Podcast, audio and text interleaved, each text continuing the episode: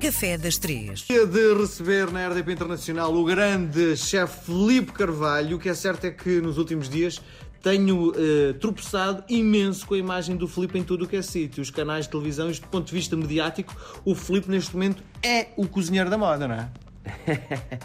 Era bom, gostava que fosse assim, não me importo.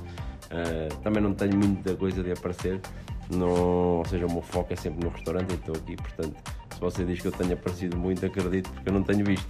Como trabalho manhã à noite dentro do restaurante. Mas o que é certo é que, no fundo, este, este, este lado mediático do, do Filipe provavelmente vai se refletir muito em vendas, não é? Na quantidade de gente que o procura. Sim, nós aqui no restaurante temos estado sempre cheios. Sempre cheios, a parte do jantar. Os almoços é sempre mais complicado. Mas aos jantares temos estado a trabalhar bem, a trabalhar com força.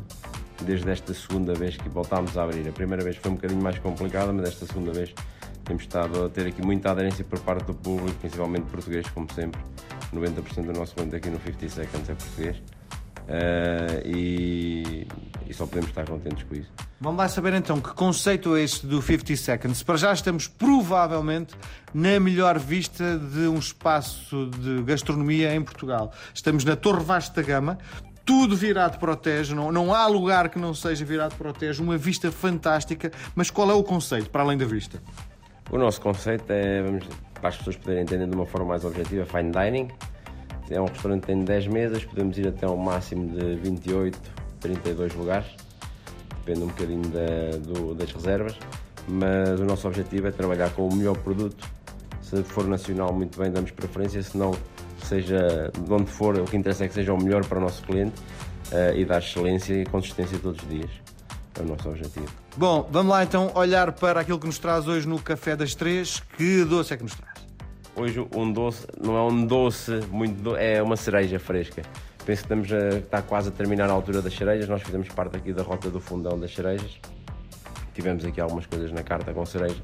E hoje acho que o doce que eu aconselho para, para pequeno almoço é terem algumas cerejas frescas para poderem comer, que acho que estamos na, na temporada.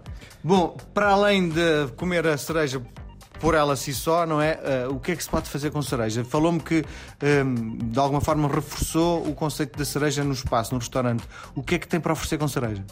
Olha, nós aqui estamos a fazer um aperitivo que é um gaspacho de cerejas com uma bolinha de queijo uh, e estamos a fazer também uma falsa cereja na, nos petit no final da refeição.